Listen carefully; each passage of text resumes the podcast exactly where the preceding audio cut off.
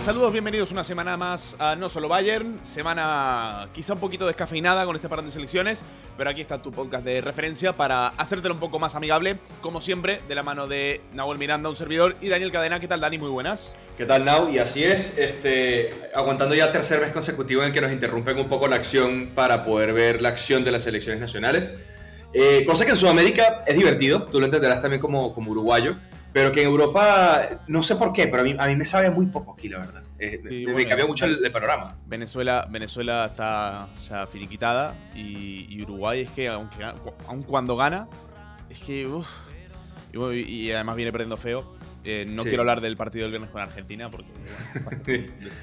Eh, en el parón, hay que ser el parón más no solo Bayern del, del mundo. Creo que siempre digo esto, pero creo que esta es con, con especial motivo eh, bueno, por ese positivo de Niklas Zule, que, claro, ha dejado sin convocar a Kimmich, a Musiala. Creo que Müller es el único que, se, está por parte del Bayern. Eh, sí, de hecho. Sané también está apartado, creo.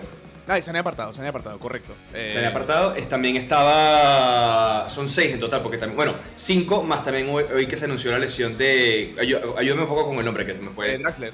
Draxler también, exacto. Son seis ya jugadores los alemanes que no van a estar con la convocatoria de la selección alemana. Que sea, chévere, no está mal porque le da oportunidad quizás a los, nuevos nombres, a los jugadores más jóvenes, pero al mismo tiempo, pues, vaya cagada del Bayern, ¿no? Tres semanas consecutivas con el tema del corona, primero lo de Kimmich, después lo de Nagelsmann, ahora su le da positivo y se descubre que parte de los jugadores que había también eh, en el equipo no estaban vacunados a raíz de esto y pues... no sé, como que muy al hilo de lo que está pasando en Alemania con el tema COVID, que va, va a dar el mismo récord también. Entonces, digamos un poco. El COVID, que recordemos es nuestro enemigo porque es solo Bayern, eh, es la competencia. Exactamente. Bueno, eh, Alemania que, bueno, de todas formas no debería tener problema en. Bueno, te, tiro la pregunta mejor, Dani. Eh, ¿Crees que estas bajas hacen que Alemania pueda perder con Liechtenstein? ¿Cómo es la pronunciación? Liechtenstein. Liechtenstein. Liechtenstein. o con Armenia. Armenia a domicilio, ¿eh? Yo creo que más difícil es el Armenia Bielefeld que la Armenia, honestamente, pero... Armenia de Joaquín Caparrós, eh, por, cierto. Ah, cierto, cierto, ahora que está por allá, se me olvidó por completo que eso estaba pasando. este, Pero no, o sea, a ver, yo creo que es lo que te digo, buena, buena oportunidad para que vean minutos otros jugadores que... Bueno, el Meche yo creo que puede ser un buen momento para él, que digamos lo han venido también construyendo un poco de perfil estas últimas semanas con su convocatoria. Mira, que, pedía un delantero, mira, ahí lo tiene. Ahí está, ahora úsalo, carajo. Este, porque ese es, digamos, lo otro, ¿no? Que, el Flick se anime a, a rotar más allá de lo, de lo necesario, ¿no? Eh, pero yo creo que sí. Ya que, bueno, que le dolía especialmente la ausencia de, Draxler, que era por lesión, porque tenía grandes planes para él. Oh, sorpresa. A mí me da risa que Draxler es como, Draxler es como el, novio tóxico que todas las novias lo quieren como, como ayudar de alguna forma. No hay seleccionador que pase o, entrenador que no lo quiera como revivir de alguna manera. Pero sin, sin suerte hasta ahora, por, por Sí, no, no va a pasar, va a pasar su, su, carrera y va a ser un segundo espada toda la vida. Eh, en fin, a mí, a mí me da pena porque es un jugador tremendo. Pero bueno, eh, en todo caso, Alemania que, está clasificada y que, quita bastante, bueno, bastante picante, ¿no? Este parón. Eh, bueno, para otros equipos sí que, o para otras selecciones sí que tiene un poquito más ese interés. En la Bundesliga lo dejamos, eh, claro, estamos en noviembre y hay un equipo que, sigue sin ganar, que ha firmado el peor arranque de la historia de la Bundesliga. Peor que el Schalke el año pasado, peor que el Schalke, es el Greuther Perdió Claro, la, magnitud del problema tiene que ser muy grande porque en la última jornada perdió contra la Eintracht de Frankfurt. Eh, en casa. Y bueno, y el descuento, ¿no? Es terrible, ¿no? El típico mal de, equipo de ahí abajo que, te empiezan a empatar todos los partidos a la hora, bueno. Eh, algo que todos hemos vivido, eh, bueno, seguimos el fútbol ahí un poquito más o menos, ¿no? ¿Qué pasa con el fútbol? ¿Por qué? Claro, me, me, lo ponías tú en el guion, Daniel, y con mucho acierto. ¿por qué todos los años hay un equipo particularmente malo?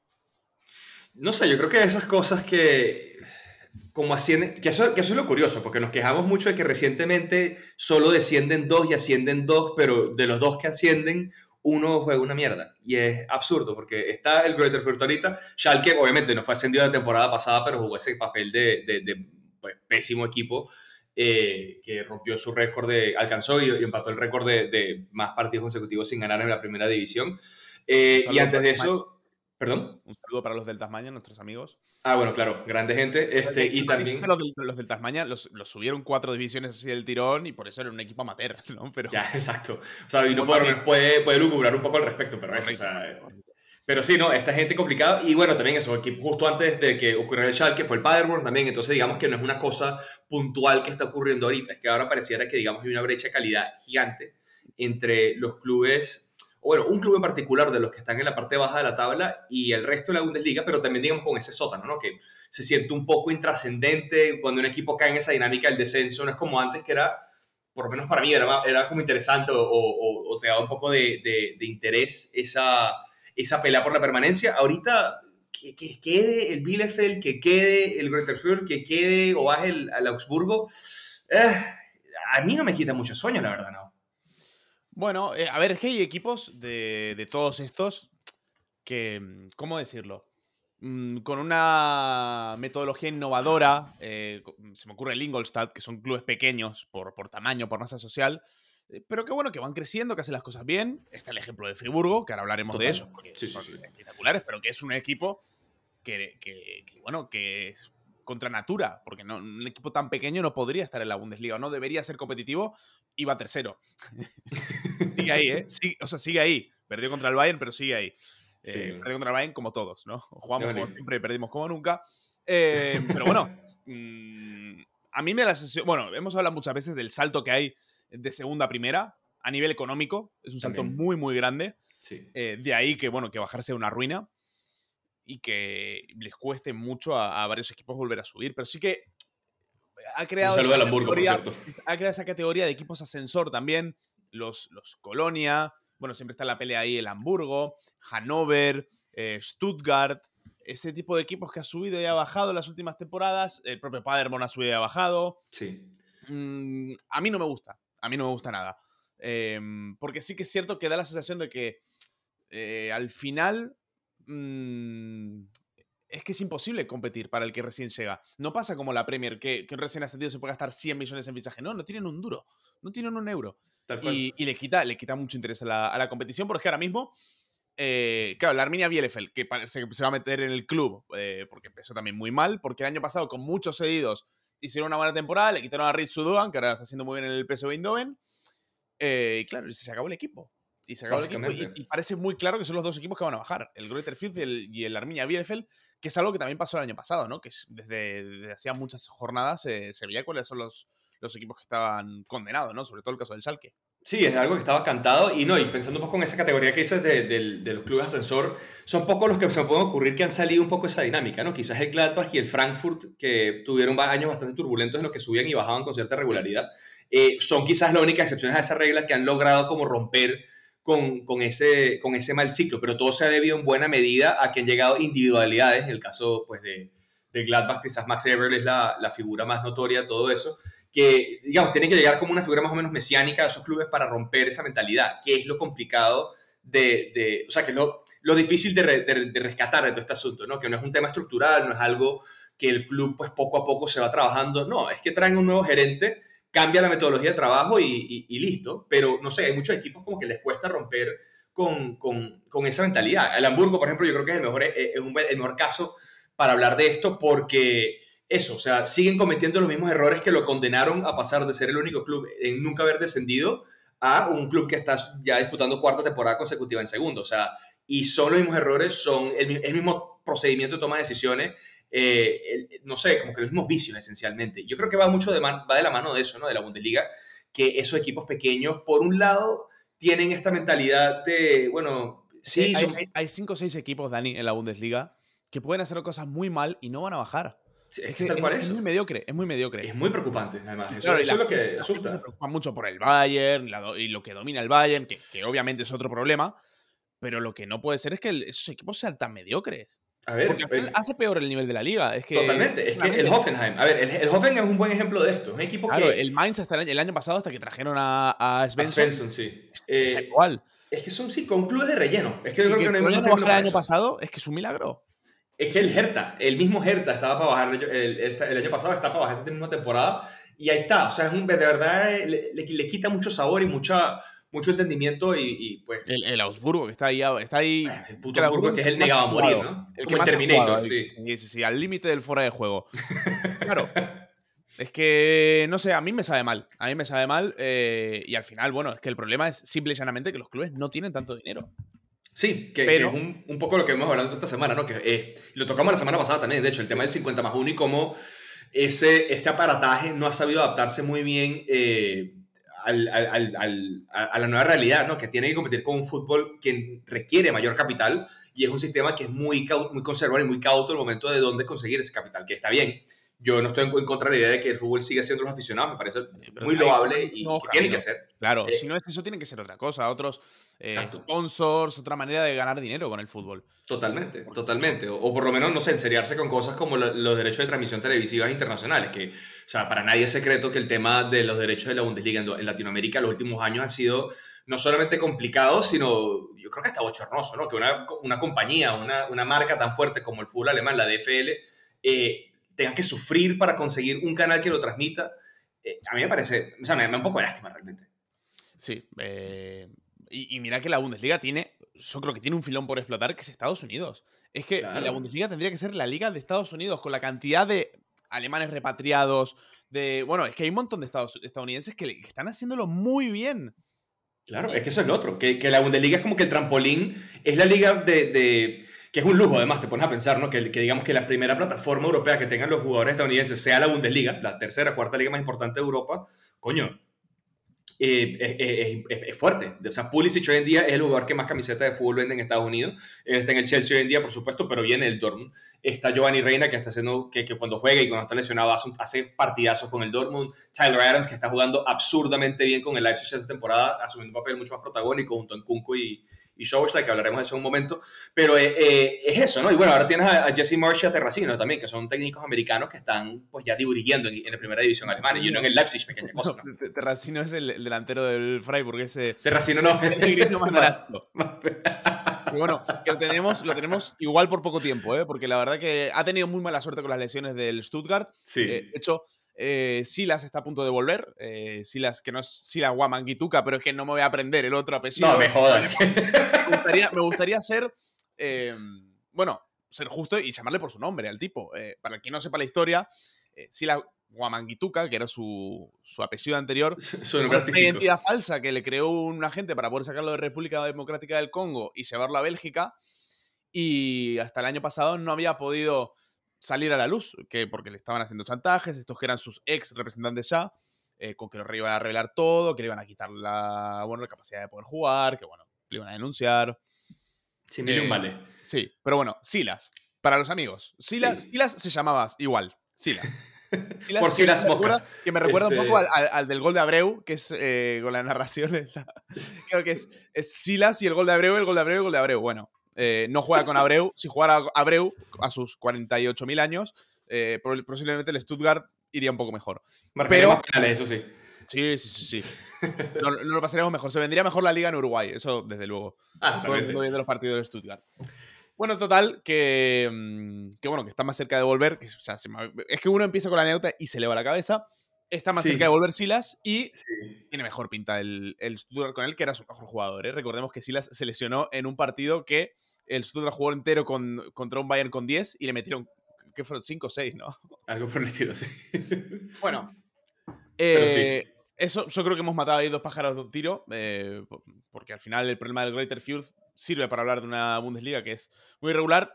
Quiero cerrar, Dani, hablando de lo que es la parte de arriba, ¿no? Que al final nadie tiene la regularidad como para poder pelear una liga desde hace tiempo, ¿eh? eh no sé cuál fue bueno, el año pasado podemos decir que fue la liga más peleada en tiempo, eh, sobre todo porque el Bayern se le vio un poco más frágil en defensa, porque el Leipzig tardó en, um, en aminorar el paso. Sí.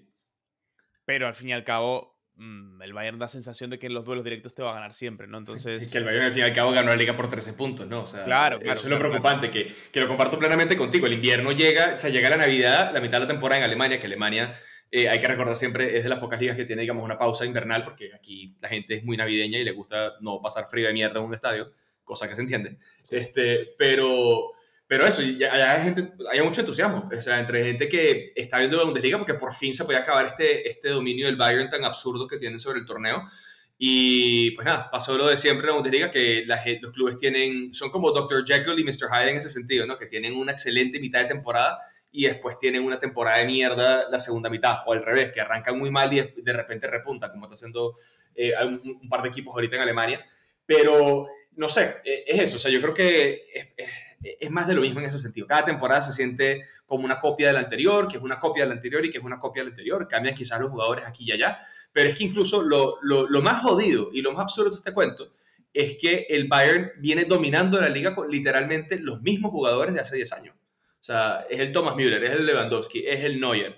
Eh, bueno, que se fue Hummels y que se han ido un par de jugadores, Boateng también, sí, pero o sea, Kimmich tiene cuántos años en, el Bayern ya? Seis temporadas creo que es. O sea, no es que es un club que se reinventa y que está trayendo talentos y que el talento que tiene se le va a otros clubes alemanes. No, es que, digamos, tienen jugadores, pagan 4 o 5 salarios de 20 millones al año.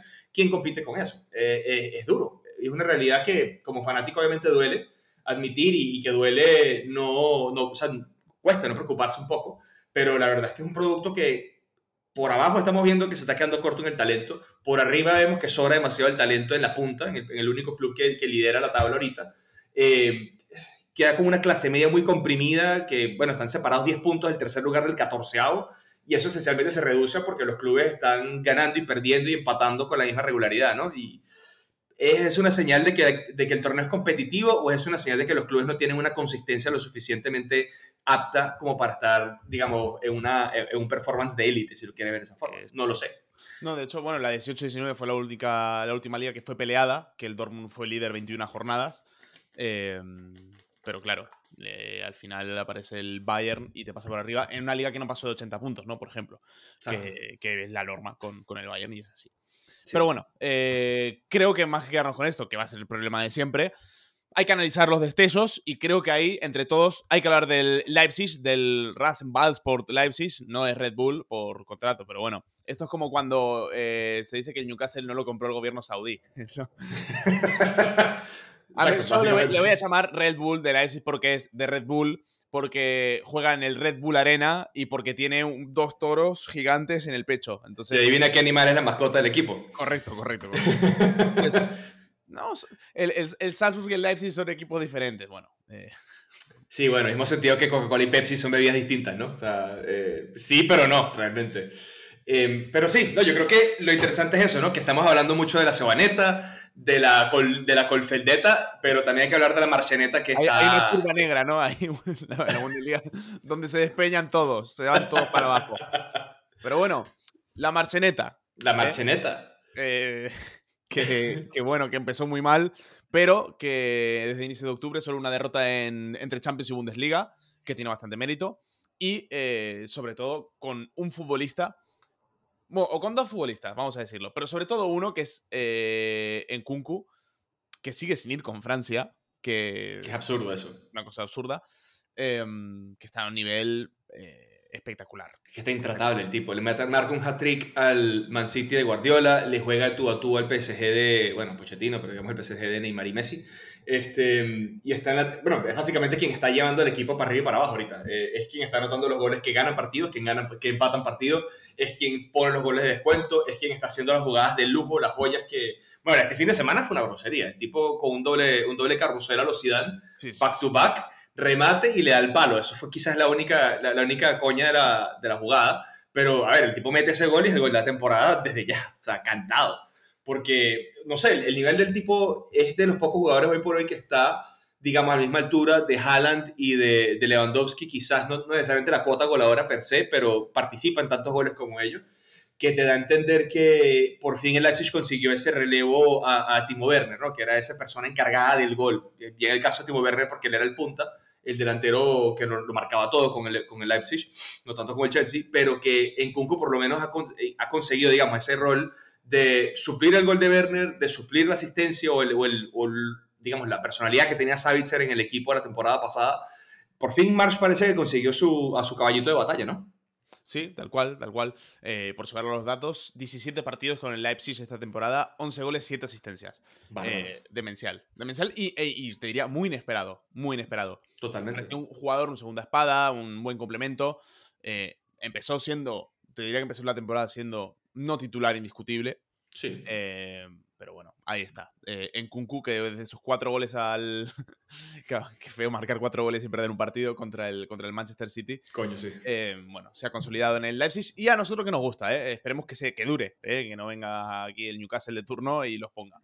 No, ojalá que eh, aguante. Pero eso es lo interesante, que no solamente él, porque también está otro, que bueno, claro, él llega al equipo con una serie de lesiones que le complican adaptarse todo el procedimiento, pero Dominic Szoboszlai, cada partido que está jugando, yo lo noto más tranquilo, o sea, está como mucho más metido. Muy bueno, muy bueno, muy bueno, muy bueno.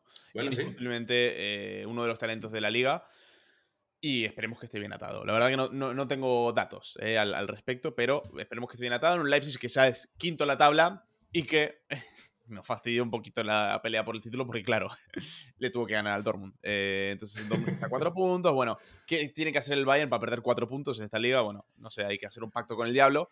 Eh, pero bueno, por suerte no van a ganar la copa. sí, es algo. Ya, coño, ya eso, eso, es algo, ¿no? Que estamos tan temprana temporada y sabemos que en el mejor de los casos va a haber un, un club distinto al, al Bayern. O sea, no hay doblete local, de doméstico por lo menos, que ya pero ya es algo. Ya con eso podemos decir, vale, todo bien. Este, bueno, de hecho, creo que la temporada, la temporada pasada, vivo de los semifinalistas, solo queda el, el Dortmund, ¿no? Sí, correcto, correcto. De hecho, bueno, hay mucho equipo grande eliminado. No, de los. Sí. Del. Lo que es el top 7. No, el top 6. No, a ver, sí, del top 7. El Unión no está, el Bayern no está. Eh, el Wolfsburgo no está. No, pero Friburgo no fue top 7 el año pasado. Ah, perdón. Año pasado, año pasado. Eh, la Eintracht no está. Y el Leverkusen sí. Bueno, eh, faltan unos cuantos. Veremos. no, no venimos a hacer periodismo de datos. Faltan unos cuantos. Eh, de hecho, bueno, lo tuiteé a su... Me acuerdo que, es más, me acuerdo que lo tuiteé en su día y tuve que cambiar el tweet como tres o cuatro veces porque me iba dejando gente por el camino. Eh, pero bueno, que, que, va a estar lindo. vean la copa. Vean la copa, vean la copa. Este, sí, no, y a ver, eso por lo menos, digamos, un, un, trago de alivio. Lo otro interesante de Leipzig ahorita son dos cosas. Uno, que no termina de aparecer por ningún lado Elias Moriba, que se suponía que iba a llegar y que se sabía que iba a tomar un poco de tiempo en entrar en calor, pero es que no ve minutos por un lado, y por el otro que todo lo que están logrando lo están haciendo con media defensa lesionada, ¿no? O sea, Orban está de baja, Halstenberg, Sarachi, Klosterman y Gulaxi creo que también está golpeado, que va por arriba de la, del partido pasado. Sí, Sarachi, cuenta la leyenda que un día no estuvo lesionado. que fue el día que lo fue a ver el scout del, del, del Leipzig. Sí, sí, sí. Dijo, uy, tiene dos piernas, me gusta. Me para gusta, Dos piernas y menos de 20 años. Para adentro. que por cierto, no, el, Unión está vivo, ¿eh? eh que tiene el hecho contra Gerta. Eh, habrá, que, habrá que ver el partidito. porque no estará mal. Pero bueno, equipos de la parte alta de la tabla que estén ahí arriba: el propio Unión, el Friburgo, el Gladbach y el Dortmund. Eh, los demás, bueno, podemos meter al Mainz, ahí que es. ah, bueno, y el Leipzig. Bueno, a todos estos les vendría muy bien ganar una copa. No estaría eh, mal. Sí, sí, sí, sí. No estaría nada mal. No, estaría... no, y honestamente yo creo que va a ser interesante eso. Y hay una cosa que es, que es importante mencionar también. En Alemania el tema de la Pokal, de la copa, eh, sí pega. Aquí la gente sí le gusta su torneito de copa de mierda. Les encanta que se mían grandes con pequeños, que es a un partido, que todas estas cosas que hay introducción del fútbol español eh, a su copa también y que han dado resultados, pues aquí se han venido haciendo con mucho tiempo, por mucho tiempo y, y, la verdad es que sí, yo creo que la copa tiene otro tono donde ese factor impredecible a mí me gusta bastante. Es un torneo que, eh, eso, o sea, San Pablo me acuerdo que eliminó una vez al Bayern de una forma absurda, 1 a 0 al minuto 97, una cosa así. No está mal. Te, te propongo una cosa. Como tu equipo está eliminado y el mío también, en la copa, vamos a elegir un equipo con el que ir. El ¿Eh? equipo no solo Bayern, me gusta. Sí, sí, sí, sí. El equipo, el equipo que está bancado oficialmente por no solo Bayern y le vamos a hacer el seguimiento. Jornada a jornada. Me gusta. Em, pero mira, te cuento. Tenemos al 1860 de Múnich. No. No, para no tener que decir ese nombre más, no. No. Eh, Karlsruhe. Eh, tenemos el Colonia. Tenemos el Hamburgo. San Pauli, Borussia Dortmund, Bochum, Mainz, Hannover, Borussia Mönchengladbach, Leipzig, Hansa Rostock, buen partido Leipzig, Hansa Rostock, también, por, por motivos de que son equipos del este alemán. Hoffenheim, que lo dije la manera menos alemana posible, Hoffenheim, Hamburgo y los dos equipos de Berlín, el Hertha y el Unión. Verga, pero es que, a ver, ¿cuál es el criterio para escoger esto? Queremos elegir un equipo que sabemos... un equipo con carisma, que, que a uno que, que esté sí, que, que guste verlo. Posiblemente un equipo que no haya sido campeón de nada últimamente. Eso descartaría, por ejemplo, el Dortmund, que la ganó el año pasado. Sí. Pero, ir al Dortmund es muy fácil. Ir al Dortmund en la Copa es muy fácil. Es como ir al Bayern porque es el grande que queda. Entonces, no, descartado. Sería muy mm. bonito que la ganara el Friburgo, por ejemplo. Ah, no, si gana el Friburgo, yo creo que el país entero celebra. Y, con todas las de la ley. Eh. con una copa. Sí, una copita, una copita para Streich. a ver, equipos, sin ningún tipo de carisma. En 1860 de Múnich fuera, Karlsruhe fuera, Colonia fuera. el, San Pauli, el San podría ser un doblete que, que, sería la copa y el ascenso. Ojo. No está mal. Está ¿eh? peleando también. Sí, sí. Eh, entre San Paulo y Hamburgo, ¿con, ¿con, quién vamos? Uy, yo porque es que me cae, lo del San Pauli me, me, me, dan más vibra porque tienen buen, o sea, son más de color y tienen, digamos, mejor, mejor feeling, pero eh, me, caigo un poco mal en algunas cosas también. es que a mí me gusta mucho el Hamburgo, ¿eh? Y aparte tenía un compañero de piso que era del Hamburgo y me, me, tira más el Hamburgo. Sí, también tengo más amigos del Hamburgo que el San Pablo y Franco y creo que preferiría ver al Hamburgo en primera antes que el San Pablo, te soy sincero. Ojalá los dos, ojalá los dos. no, no, sería increíble. Imagínate eso, que se quede el Hertha, que se quede el Union, que suba San Pablo y que suba Hamburgo, eh, que retruque suba Schalke, entonces de entrada tendríamos el derby de Berlín, otra vez el Dortmund Schalke y tendremos el derby de Hamburgo de vuelta. Michael, yo afirmaría mucho esa temporada. Sí, que baje el Hamburgo, el Hamburgo, pero el Augsburgo, el, el Fürth, el, el Bielefeld. Ya por ahí cortamos por Lozano. La temporada que viene que baje el Bochum, que vuelve el Bremen y poco a poco se va volviendo más bundesliguista. Esta Bundesliga por fin, carajo. Sí, sí, sí. Hace falta, hace falta. pero que no vuelva el Hannover, ¿eh? Hannover 96, que 96 es el número de años que debería estar en segunda.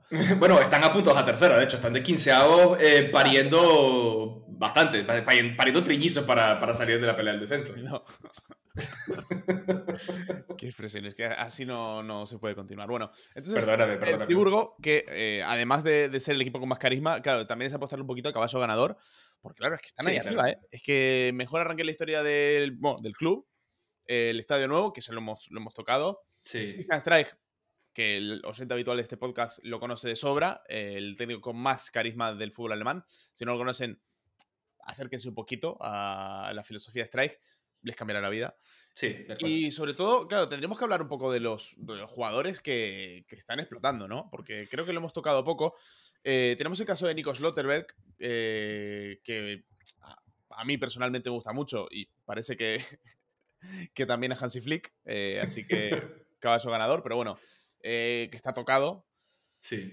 Es que es mucho lo que tienen. O sea, el primero, si quieres arrancamos atrás para adelante, Flecking, el portero, que era el suplente de Schwolov, que es el que se va al, al Hertha, eh, temporadón está sacando el tipo. ¿eh? O sea, yo creo que no, esta es su primera temporada como, como portero titular. El tipo está sacando absolutamente todo. Uno ve los highlights de cualquier partido del, del Friburgo. El tipo figura en dos, tres jugadas siempre. Este, que por un lado te dice que la defensa no es tan fuerte como podría serla, pero que, bueno, por suerte tienen un portero bastante seguro bajo los palos. Junto a Schlotterbeck en la defensa también Linhardt, el austríaco, que está jugando bastante bien, lleva un par de goles también.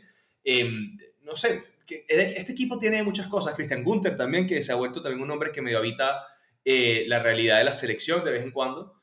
A mí no sé, a mí me gusta mucho el plantel que tienen estos muchachos juntados, y aparte, eh, sin grandes fichajes. Eh, y cuando ha habido algún gran fichaje se ha, ido. El caso de Santa María, por ejemplo. Sí. Con, grandes, con ventas muy importantes. Valschmidt, Robin Koch.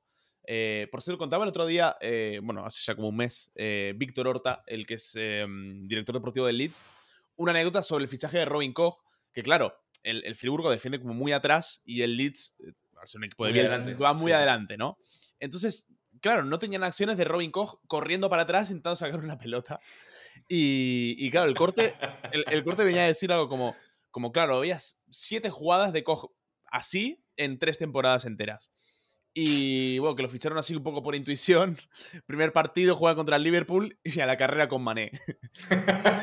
y va el tipo y la gana. Y dice, bueno, pues ya está. Eh, eh, buen fichaje. Dicho esto, Robin Koch ahora eh, no pinta nada en la selección, que parecía que puede ser uno de los. Tampoco cojo. Mm, sí. que en definitiva, fichando jugadores de los de toda la vida, los. Y bueno, los que. Refrescando lo que se han ido, Vincenzo Grifo, a Jonathan Schmidt, este tipo de jugador han creado un equipo muy bueno. es que te, pones a, ver los nombres que están involucrados y son jugadores medio fetiche, ¿no? O sea, el, gran ficha de este verano para reemplazar a Santa María justamente fue Maxi Eggestein del, del Werder Bremen, que en su momento era, digamos, el, digamos, el gran prospecto del Bremen en esa última temporada decente que hicieron y que, bueno, con el paso del tiempo obviamente se fue generando eh, ese proyecto. Pero Eggestein fue un buen fichaje. Este, Roland Zalai, que fue quizá la revelación de Hungría en la Eurocopa. No, obviamente, siendo húngaro, complicado venderlo como el gran jugador, ¿no? Pero este, el tipo, eso, o sea, se acabó la Eurocopa, estaba enchufado, arranca la Bundesliga, arrancó enchufado, ahora está lesionado. Lucas Höller, el delantero, que es raro porque es un tipo que a mí no me parece un delantero para nada contundente o, como no me parece un 9 nato, a pesar de que lleva el 9, pero es un carajo que aparece y de la nada te mete un gol de un cabezazo a 20 centímetros del, del ras del césped. Eh, y no sé, tienes a Yannick Haberer también, que con las lesiones le ha costado un poco como conseguir su espacio en el equipo, pero está, marcó este último fin de semana eh, el gol contra el, el Dortmund, em, contra el Bayern, perdón, este, y pues nada, tienes también a Joe a Woo Jong, perdón, este, que se ha convertido en un, número, un nombre interesante. La banca está Nils Petersen, que es el, curiosamente el jugador con más goles viniendo de ser suplente. O sea, tienes como que muchos personajes random que juntos hacen un equipo increíble y que, bueno, que lo dirige un Strife que, a ver, arrancó hace ya 10 años, cumple los 10 años ahorita en diciembre en el banquillo del, del Friburgo. Em, y que, sí, o sea, al margen de ser un tipo con mucho carisma, es un tipo brillante, es un tipo que te sienta en una rueda de prensa y lo escuchas hablar y el, el, tipo te cuenta de qué realmente lo que va y su filosofía es crear mejores individuos, ¿no? Él no es tanto enfocarse en que sepan driblar, que sepan correr, es que entiendan que son profesionales y que deben comportarse como tal, en toda la faceta. A mí me gustaría saber qué porcentaje hay entre eh, lo que hace Strike con los jugadores, que eso creo que es evidente, y lo que tiene de bueno la política de fichajes. Es que uno mira y, por ejemplo, eh, a Soyunchu, que hoy es figura la Premier, eh, es que el Friburgo lo saca de la segunda división turca y paga 8 millones de euros por él. O sea, una apuesta fuerte. Eh, la mayoría de jugadores titulares en el, en el Friburgo, hay una mezcla como entre titulares y, jugadores salidos de equipos muy modestos. Robin Koch está en el Kaiserslautern, que uno dirá, uy, el Kaiserslautern es un equipo grande de Europa, sí, sí, pero lleva 15 años que no existe de tercera. O sea, sí, sí, sí. Este, Bueno, Philip Linhart viene de la academia del Real Madrid. O sea, eso quizás fue como que, bueno, el fichaje como más de un club más relevante o lo que fuera. Schlotterberg eh, pues está llegando ahorita de vuelta de una sesión en el Unión Berlín, es canterano y eso es otro trato que han tenido, ¿no? Que muchos de los jugadores canteranos tienen muchos minutos. De hecho, los refuerzos de esta temporada son Atobulu, que viene del Friburgo B, de Sildilia, que viene del Friburgo B, Squem, que viene del Friburgo B, Egerstein del Bremen, Schlotterberg, que vuelve de la Unión, eh, Weishaupt que viene de la B, Schade que viene de la B y Burkhardt que viene de la B. O sea, básicamente lo que hacen es vender jugadores, traen lo mejor de su cantera, lo refuerzan con jugadores de otros clubes y así poco a poco arman una filosofía que le es negocio porque no le supone mucho gasto y que al mismo tiempo les les permite, digamos, esa flexibilidad de darle, digamos, espacio a una cantera que, bueno, por ello creo que es de las más relevantes en, en Alemania incluso, porque hasta la DFB, ahorita en la Federación Alemana, eh, quienes están mandando son ex dirigentes del Friburgo. O sea, por donde lo quieras ver, el proyecto es un proyecto, es esos raros casos donde todo sale bien porque todo se hace con paciencia y, con rigor, ¿no? O sea, hay como una metodología muy, muy bien Creo que con paciencia y saliva, digo. Bueno, luego te lo he dicho soy yo, ¿no? Este, pero, pero sí, el, el punto es eso, ¿no? Que es un equipo que, a pesar de lo carismático, mejor dicho, más allá de lo carismático, es un equipo que es muy metódico en la forma en que ficha, en la forma en que trabaja su cantera, en la forma que arma ese primer equipo. Y yo creo que no es coincidencia que sea el equipo también que tiene, digamos, al, al técnico más longevo en la Bundesliga, bueno, hablando de más de 10 años ya, o sea, es un tipo asociado al, al, club íntimamente, eh, junto, él es la misma generación de jugadores que Joachim Löw, para que te hagas una idea, em, del Friburgo. Em, con 56 años, el tipo estaba en el club, digamos, 30 años, mitad de su vida, más de mitad de su vida, eh, y pues yo creo que es eso, o sea, el equipo ha conseguido dar con una solución o con una, o una alternativa a la propuesta de fichar 30 eh, jugadores como Daniel Molen por 30 millones, como el Dortmund, o no sé, 20 millones por el Moriba, buscar una forma más orgánica de crear esa, esa posibilidad de competir tú a tú con más grandes de la Bundesliga, eh, pues, invirtiendo literalmente una fracción de todo lo que invierten los demás.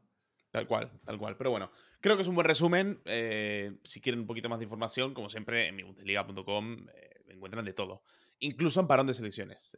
por, por, ejemplo, la historia del, del Greater Fjord, que, bueno, que la tenemos por ahí, eh, la sacamos de ahí, nos copiamos de los compañeros de la web. Es que somos así, fusilamos temas.